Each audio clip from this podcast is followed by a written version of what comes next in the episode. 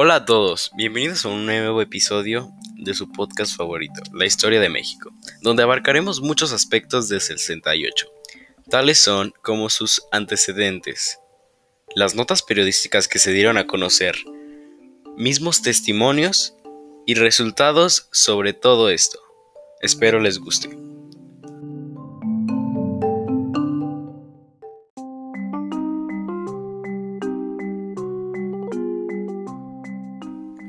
Abriremos este podcast con algo significativo y representativo para el movimiento del 68, los cuales son sus antecedentes.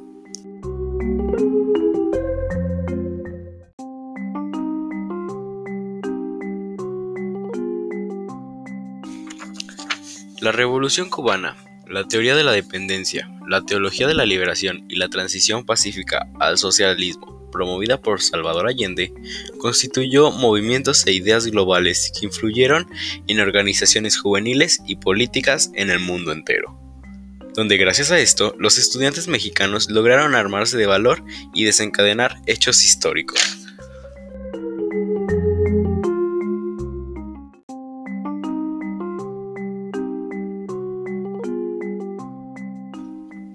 Además de esto, el crecimiento económico que atravesaba el país en aquella década no se tradujo en una distribución de la riqueza. A esto se le sumó que, desde la Segunda Guerra Mundial, las clases bajas eran víctimas de las fuerzas de seguridad de aquel país. Un factor extra fue que los jóvenes estudiantes de clase media no contaban con representante entre las figuras y espacios políticos de la época.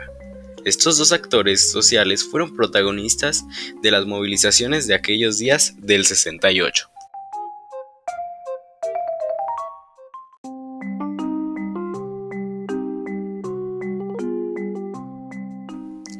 No es alguna sorpresa que los estudiantes encabecen una serie de movilizaciones con diversos objetivos. Claramente está el ejemplo de la guerra de Vietnam, que su fin es acabarse, obviamente en Estados Unidos o un socialismo con rostro humano en Checoslovaquia. Lo ocurrido en México no fue un hecho aislado, sino un ejemplo más de jóvenes que quisieron tener protagonismo en una serie de transformaciones o revoluciones que consideraban necesarias para la sociedad y el mismo país.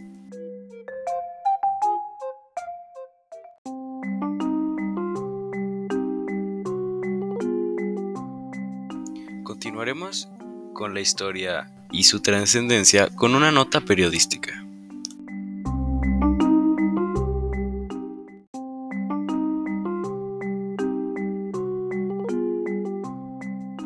Las notas periodísticas de ese entonces son algo escasas por la censura que les ponían. En algunas señalan que en julio los estudiantes mexicanos salieron a las calles para protestar contra la brutalidad policíaca, una demanda respondida con tanta violencia que pronto dio pie a una de las mayores protestas sociales en muchas décadas en el país.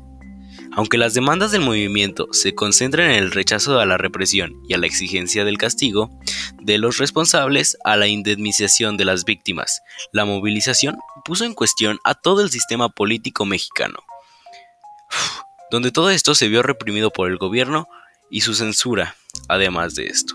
Para mantener a un México limpio, los medios no podían informar de nada sobre lo sucedido.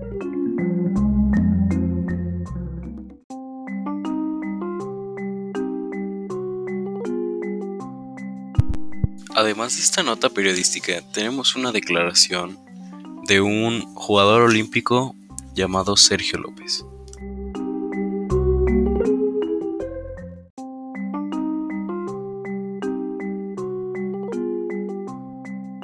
Siempre se habla sobre de cómo pudimos haber llegado a esto.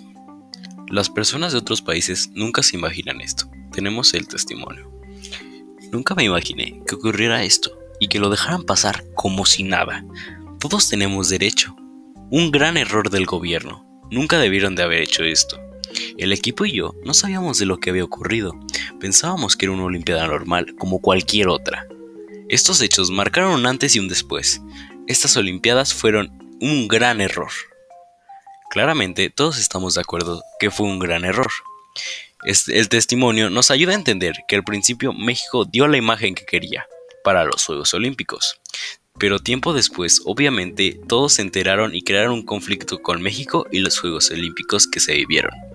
Así que al presidente le salió el tiro por la culata.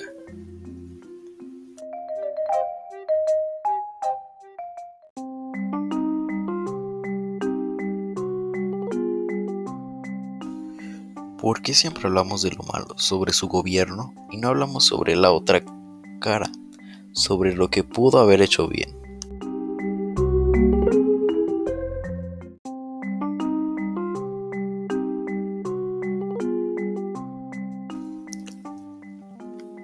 Pero por lo que se quedará grabado en la memoria de México no serán por las mejores acciones, aunque sí hubo algunas, como cuando adherió al Fondo Monetario Internacional, manteniendo las relaciones con Cuba, pudiendo sortear con relativo éxito el problema de la salinidad del río Colorado.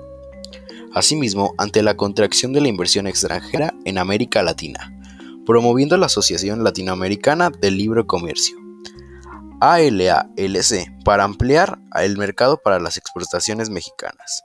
También logró la firma del Tratado de Tlatelolco, que proscribe las armas nucleares en esa misma región del continente.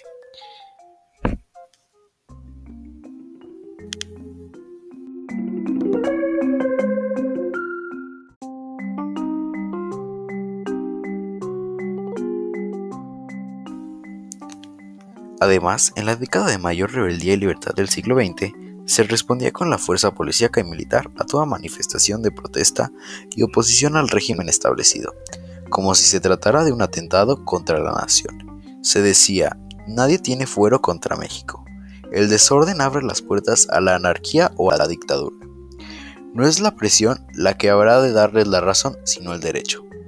Después de lo ocurrido, ningún presidente lo volvió a intentar porque saben que está mal o piensan en esto y ven que dejaría una marca en su partido donde los afecte en su carrera política y personal.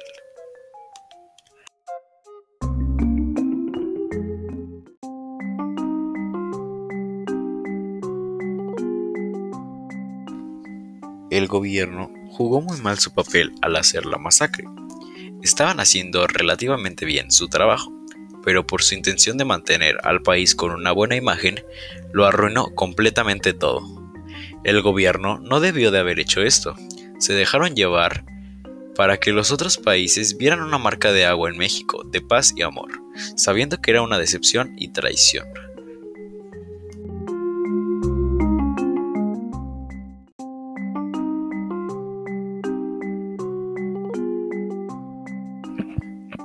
Hemos hablado sobre por qué los estudiantes hicieron esto.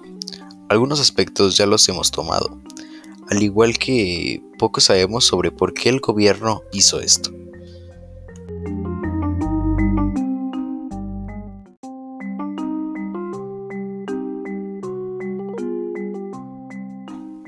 Poco se habla de cómo los estudiantes llegaron a hacer esto, a hacer tantas marchas. Pero los estudiantes del IPN y de la preparatoria Isaac 830 se enfrentaron con dos grupos porriles que los instigaban, fuerzas de choque. Estos grupos se hacían llamar los ciudadelos y los arañas. Los granaderos intervinieron en el enfrentamiento e hirieron a varios estudiantes arrojándoles piedras. Este hecho fue el disparador de la serie de marchas.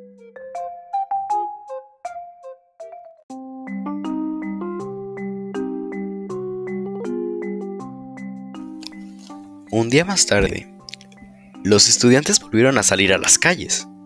Tomaron la UNAM, mientras que los enfrentamientos con la policía seguían creciendo, al mismo tiempo que se sumaban nuevas escuelas como apoyo. Como en ese entonces los granaderos no lograban su objetivo, que era reducir las movilizaciones, el gobierno heroicamente convocó al ejército para que se sumara.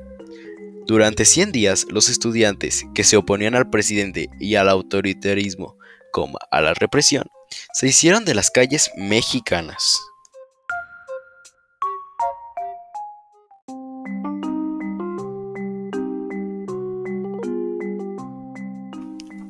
El 2 de octubre, esta situación llegó a su fin, cuando los militares abrieron fuego en la Plaza de las Tres Culturas de Tlatelolco, donde se habían concentrado estudiantes y periodistas.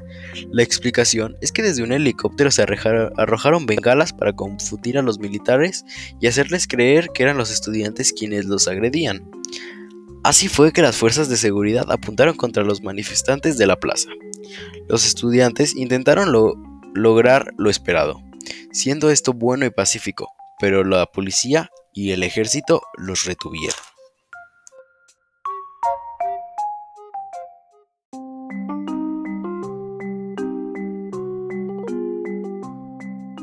Dándole fin a este podcast, yo voy a darles mi conclusión sobre lo que acabamos de escuchar.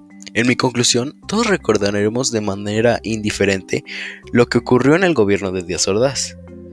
Lo que no muchos piensan es cómo en realidad acabó esto, siendo un mediano gobierno entre sus cosas buenas y sus cosas malas. Obviamente lo peor fue la masacre de Tlatelolco, ya que con esto intentó dar un aviso de poder, e intentando dar una buena imagen del país con consecuencias futuras porque nada en el mundo vale una vida. Esto marcó una fecha recordada por lo malo que se hizo para lograr unas Olimpiadas, además de su carácter represivo al mantener la censura de diarios, revistas y libros, siendo un tanto represivos y abusivos.